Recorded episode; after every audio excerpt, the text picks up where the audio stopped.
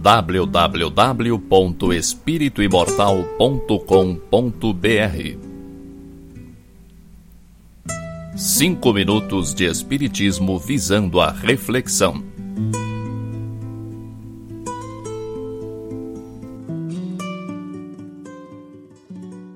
Você acredita que seus problemas podem acabar algum dia? Você acha que existe alguma solução mágica para os seus problemas? Os problemas não acabam nunca, e isso é bom. São os problemas que impulsionam o espírito imortal para o progresso. Se acabassem os problemas, tudo ficaria como está. O processo evolutivo ficaria estagnado. Se os problemas não acabam, temos que aprender a resolvê-los da melhor maneira possível e aprender com eles. A simples aceitação do fato de que nunca deixará de haver problemas já nos dá mais força para lidar com eles.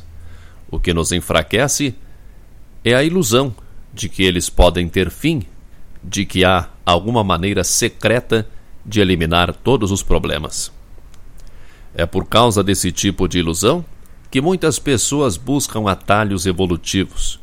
Querem um caminho mais fácil, uma porta mais larga para a passagem e vão tropeçando de pedra em pedra, experimentando as mais variadas terapias alternativas e outras práticas na esperança de resolverem tudo definitivamente.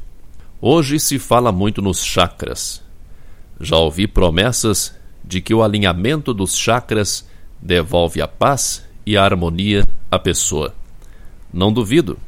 Também ouço e já li muito sobre o despertar da Kundalini, além de reiki, cromoterapia, cristais, rituais xamânicos e até uns exercícios que prometem queimar o karma. Você acredita que pode queimar o seu karma?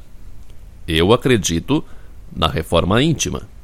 Não duvido da eficácia desses métodos para determinados fins, ainda mais se feitos com amor e seriedade. Mas nada substitui ou altera a lei de causa e efeito. Imagina se você apronta barbaridades séculos após séculos, causando mal a um monte de gente, e num certo dia aí faz um ritual para queimar o karma e fica tudo por isso mesmo.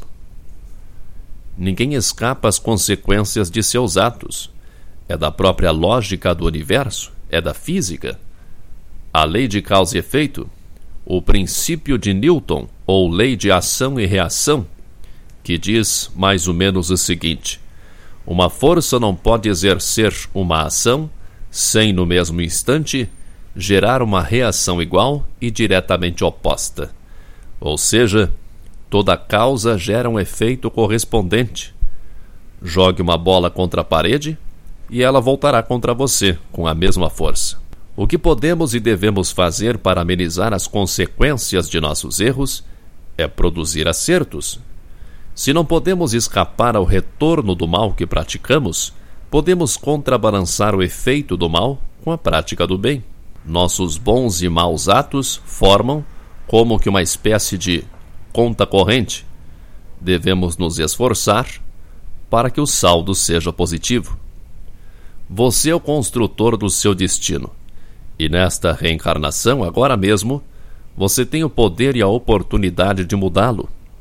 O instrumento mais poderoso de que você dispõe para consertar seus erros é o perdão.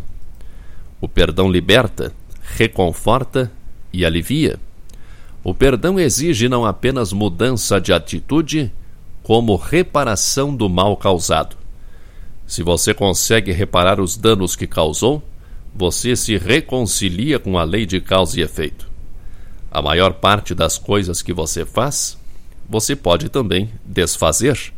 Sua consciência manda que você desfaça os erros que você cometeu. Não há atalho, não há passe de mágica, não há truque, não há fórmula milagrosa que exima você de colher o que você plantou. Só muito trabalho e amor. Trabalhe, ame, mantenha o seu saldo positivo. Força e paz para você www.espirituimortal.com.br